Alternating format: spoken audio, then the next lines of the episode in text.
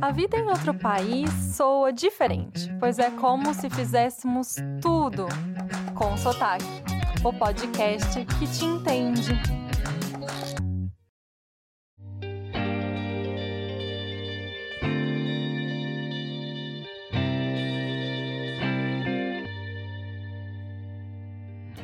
Oi, gente. Compartilhar esse momento com vocês, a nossa estreia, né? É inesquecível. E é por isso que a nossa emoção assim tá lá nas alturas. E acho que nada mais justo do que começarmos falando da gente, né, Nath? Pois é. E dá um friozinho na barriga. Ainda mais porque, né, nós começamos em tempos de pandemia, do Covid-19 e em meio a muitas incertezas. Eu acho que foi interessante a gente ter feito ele nesse momento de pandemia, porque a gente conseguiu unir muitas pessoas que estão muito longe, que estão, dá para se dizer, ilhadas, porque não pode sair de casa, não pode visitar família, uh, tem pouco acesso na rua para sair. E foi, eu acho que acabou se tornando uma rede de apoio, né? Porque a gente teve tempo de conversar se conhecer melhor e preparar um, uma primeira temporada muito interessante para quem está ouvindo, né?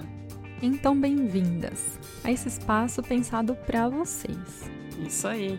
E ao longo dessa primeira temporada, a gente vai falar sobre a decisão de morar fora. E hoje, então, nós vamos falar o motivo pelo qual a gente saiu do Brasil, o que, que nos motivou a sair.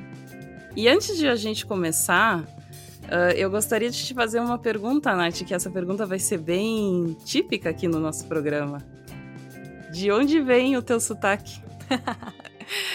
é, meu sotaque é do interior paulista, eu sou de Batatais. E eu considero assim, ele mais mineiro do que paulista, porque é, a gente tá ali bem perto, fronteira, né, com Minas, e eu gosto tanto da comida mineira. E, sei lá, meu sotaque é um tanto caipira, sabe? Então eu acho. eu sinto que ele é mais mineiro do que paulista. Eu, quando te conheci, eu achei que era, era de Minas, por conta do sotaque. Uh, pra mim só faltava um ai pra virar mineiro. e o tanto que eu uso ai, gente, vira e mexe vai. Quem sabe eu solto umas aqui hoje. então, e agora eu jogo a pergunta de volta para você. Conta pra gente de onde vem seu sotaque.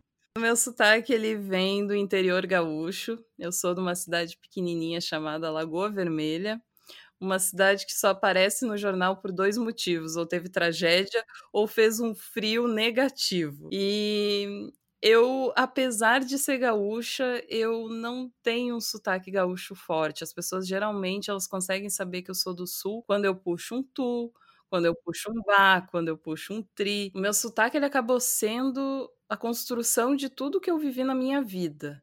Ele tem um pouco do sul, ele tem um pouco do sotaque de Porto Alegre, porque eu morei muito tempo em Porto Alegre. Ele tem um pouco de entonação de italiano, se eu estiver hum. brava, vai puxar uma entonação de italiano. Então ele é, ele é uma construção de, da minha cultura. E agora a gente falando sobre morar no exterior. Como que foi para ti vir para Los Angeles? Isso foi um sonho que você tinha, uma oportunidade que você teve, você sempre quis, não quis? Como é que foi isso? Nossa, é tão difícil falar sobre isso porque foi todo um processo, né? É, o meu marido, na época ele era meu namorado, ele sabia que ele queria vir para Los Angeles por causa da carreira, ele queria descobrir como seria trabalhar na área dele aqui, sabe? é, existia isso para eles, ah, como descobrir como é na gringa, ele falava eles lá no trabalho deles. Então, dava para perceber que era algo que ele tinha que fazer, sabe? Então, ele veio primeiro e a gente ficou se falando ao longo de um ano. Eu vim visitei ele e aí meio que a gente decidiu que fazia sentido ficarmos juntos. Então, no momento que a gente percebeu que era juntos que nós queríamos ficar, eu tinha que tomar uma decisão, né? Então, com muito sufoco, muita dúvida, porque nunca foi um sonho. Eu acho que esse é o ponto principal, sabe? A dúvida e a dificuldade de decidir, porque para muita gente deve ser assim, mas nossa, tá fácil assim. Junta que você vai ficar perto da pessoa que você ama e ainda vai morar em outro país, em Los Angeles. Nossa, não tem, né, como ter é, dúvida sobre isso, mas assim, para mim não era um sonho. Estados Unidos não, nunca foi um país que eu cogitei. Então, como que seria fácil essa decisão? Jamais. Além do fato de que eu sou muito apegada à família e imaginar que eu ficaria distante deles era muito. Enfim, considerando tudo isso, eu comecei a planejar e aí eu decidi que em 2013 eu sairia do meu trabalho e viria para cá em março e começaria um curso de inglês. Eu queria saber de você qual foi o gatilho o que, que te despertou a vontade de morar fora? Eu não lembro quando, mas eu sei que desde pequena eu queria morar fora. Passa muito pelo fato de a minha família ter uma cultura que vem do exterior. É, meu pai, a família do meu pai é italiana, família da minha mãe portuguesa, e eu, ao invés de crescer com cultura brasileira, eu cresci com cultura desses dois lugares. Nesse processo todo, eu fiz a minha cidadania, que foi algo que acabou representando muito para mim a minha história. Uh, quase que fosse como ser reconhecida pela minha descendência. E por conta disso, e também crescendo numa cidade pequena onde eu fazia assistir filme e ter muita cultura americana, eu acabei criando uma curiosidade de saber como funcionava o mundo. É isso que me motivava. Eu não tinha assim específico, eu quero ir para tal cidade. Eu tá em qualquer lugar do mundo que fosse, um pouquinho aqui, um pouquinho ali, porque eu tinha muita curiosidade de saber como que o mundo funcionava. Eu acho que foi isso que me motivou. Como foi a sua viagem no avião?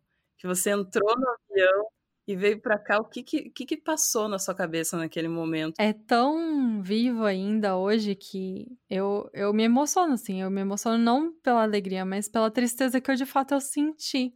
Eu não tava feliz, assim. Eu, eu chorei muito, eu fiquei chorando um tempo ali no avião, pensando, nossa, tô indo embora de um país que eu gosto, sabe? É, indo para um país que eu não faço ideia de como vai ser e e eu tinha, eu acreditava que seria mais tranquilo para mim, porque eu já morava em São Paulo, então eu já tinha feito esse processo de me distanciar da casa dos pais, já faziam três anos. Então eu acreditava que seria mais fácil, mas eu descobri que é, tinha a ver mesmo com o país, sabe? Quando a gente pega e sai desse lugar, muita coisa fica lá é meio que a gente tem que aceitar que aquela, aquele momento da vida passou. E aí a gente vai começar um novo, uma nova parte, né? Uma nova história da nossa vida, que não irão incluir pessoas que ficaram naquela cidade. E essa, des, essa desvinculação, não sei bem como que chama isso, mas ela é dolorida, sabe? Ela é. E, e quando você tem tão forte assim como nós temos com os nossos pais, dói, dói, de verdade, assim. Tem o lado triste, mas tem o lado bom também. A gente muda de uma forma que é muito positiva. Então, assim, é, é aquela dor que vem para o bem, né? É algo que a gente precisa fazer por nós para que a gente se torne algo ainda melhor. A gente não precisa perder tudo aquilo, mas a gente vai aperfeiçoar e ser uma pessoa ainda melhor. Eu acho que isso permite a gente estar aberta, né? Seja por um motivo que é realização de um sonho, seja porque é uma carreira que te obriga a ir para outro país, seja por um amor, qualquer que seja o motivo, é estar aberto a essas experiências é convidativo. É convidativo para a transformação, né? Minha pergunta é: aconteceu essa vida que você idealizava na sua cabeça? Ela aconteceu não do jeito que eu idealizava, porque eu descobri no meio do caminho que quando você muda, você enfrenta muitas coisas que você não está esperando. Mas ela, ela de fato assim aconteceu e ela sempre me deixou com vontade de querer mais. Primeira, primeira experiência que eu tive Na verdade, assim, não foi nem morar fora, foi uma viagem que eu fiz para os Estados Unidos e eu voltei.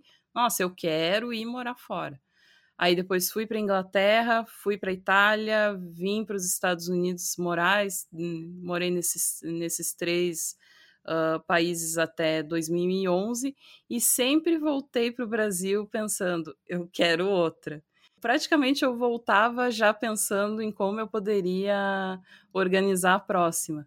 E, e engraçado que quando eu achei que eu fiz raízes, aconteceu a oportunidade da gente vir morar aqui em Los Tá. Angeles. E eu ia te perguntar como é que foi que isso tudo te influenciou? O que me influenciou a dar muito valor para o que eu tenho. Eu, como eu mencionei, eu não tive tanta cultura brasileira, mas eu aprendi a dar valor à cultura brasileira estando fora. Porque eu acho que me ensinou muito uh, que importa muito da onde a gente vem. Que por mais que eu more na Inglaterra, por mais que eu more na Itália, nos Estados Unidos, por onde for, eu tenho uma história de vida. E eu não posso deixar isso para trás. Isso sempre vai me acompanhar. Então acho que que me ensinou muito sobre isso. E em meio, né, a tantos ensinamentos, tem hora que a gente frustra, né?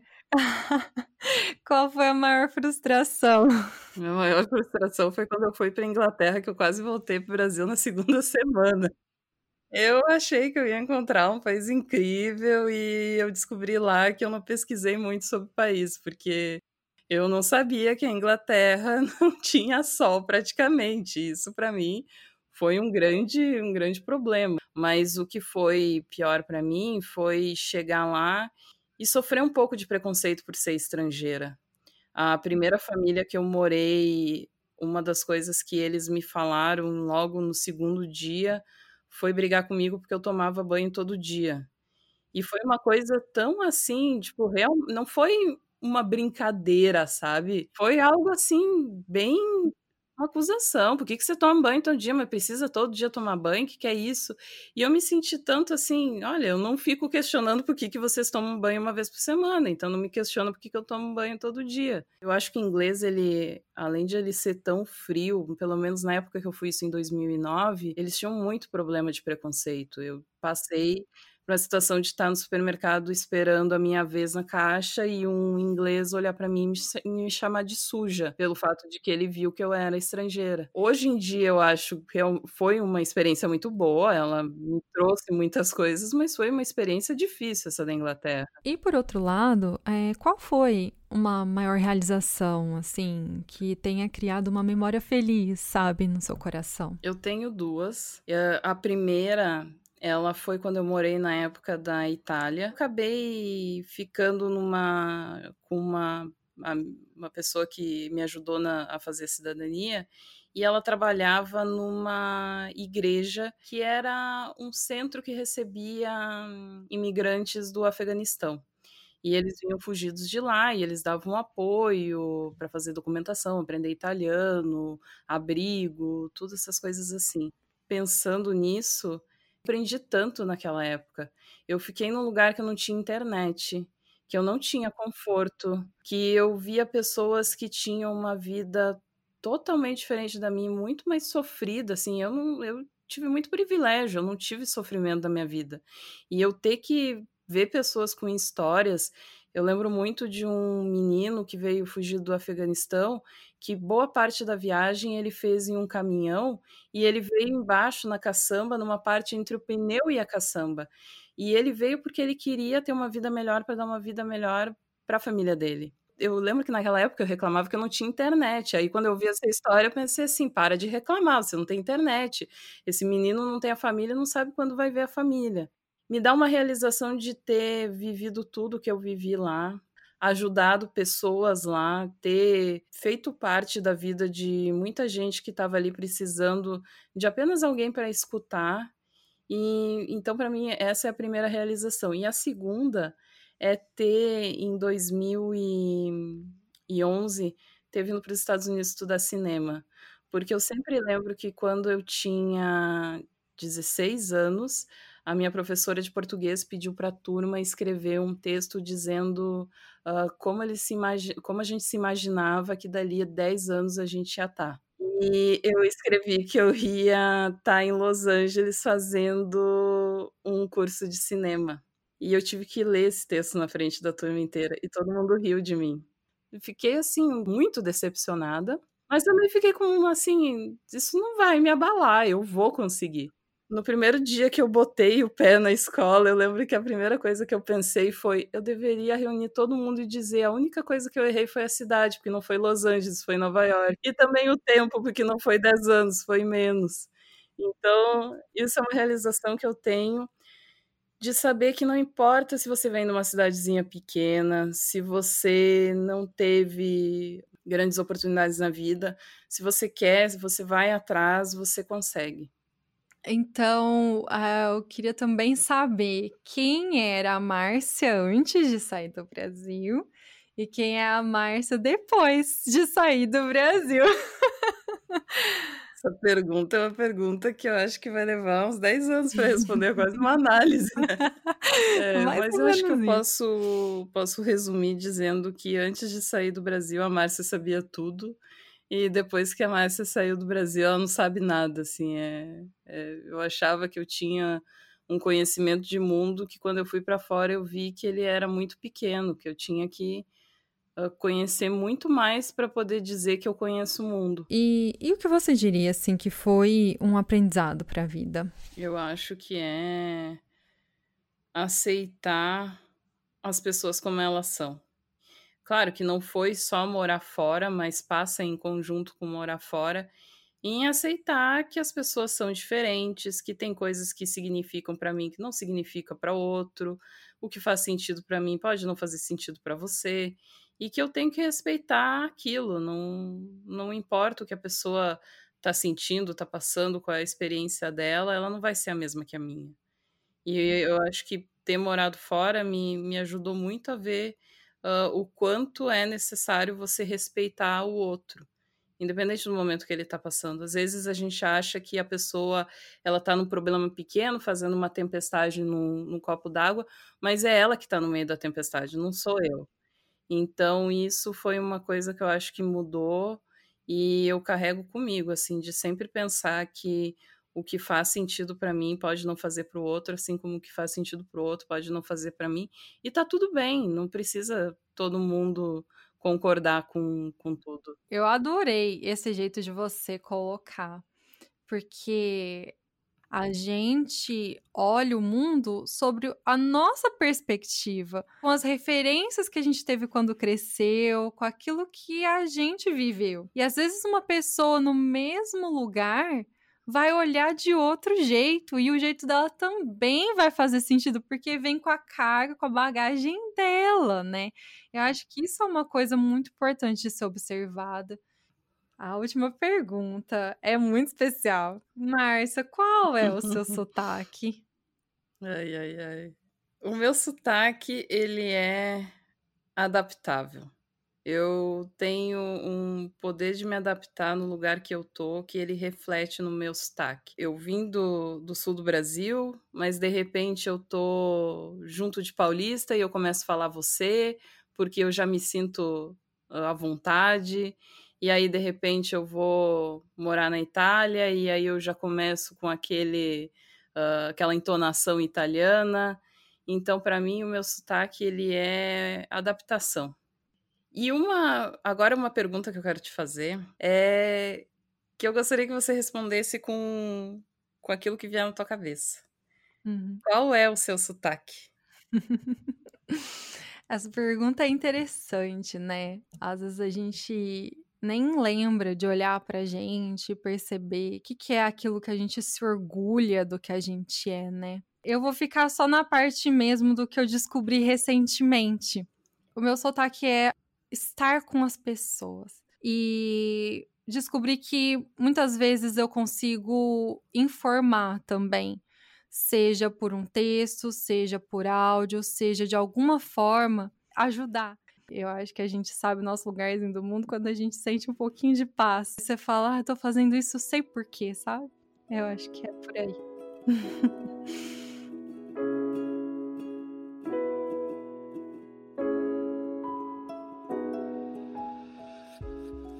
esse primeiro episódio foi descontraído e uma forma de vocês nos conhecerem, né? Pois iremos levar vocês por uma jornada não apenas de lições práticas sobre morar fora, mas também sobre a vida em si, né? Independente do lugar onde você mora. Isso aí, se você está escutando a gente agora e tiver um tempinho, já aproveita e já escuta o próximo episódio, que a gente tem a nossa primeira convidada, que vai contar um pouquinho das experiências que ela teve fora e os problemas que ela enfrentou. E a gente já pode adiantar que tem até problema com o FBI. Então dá o play aí.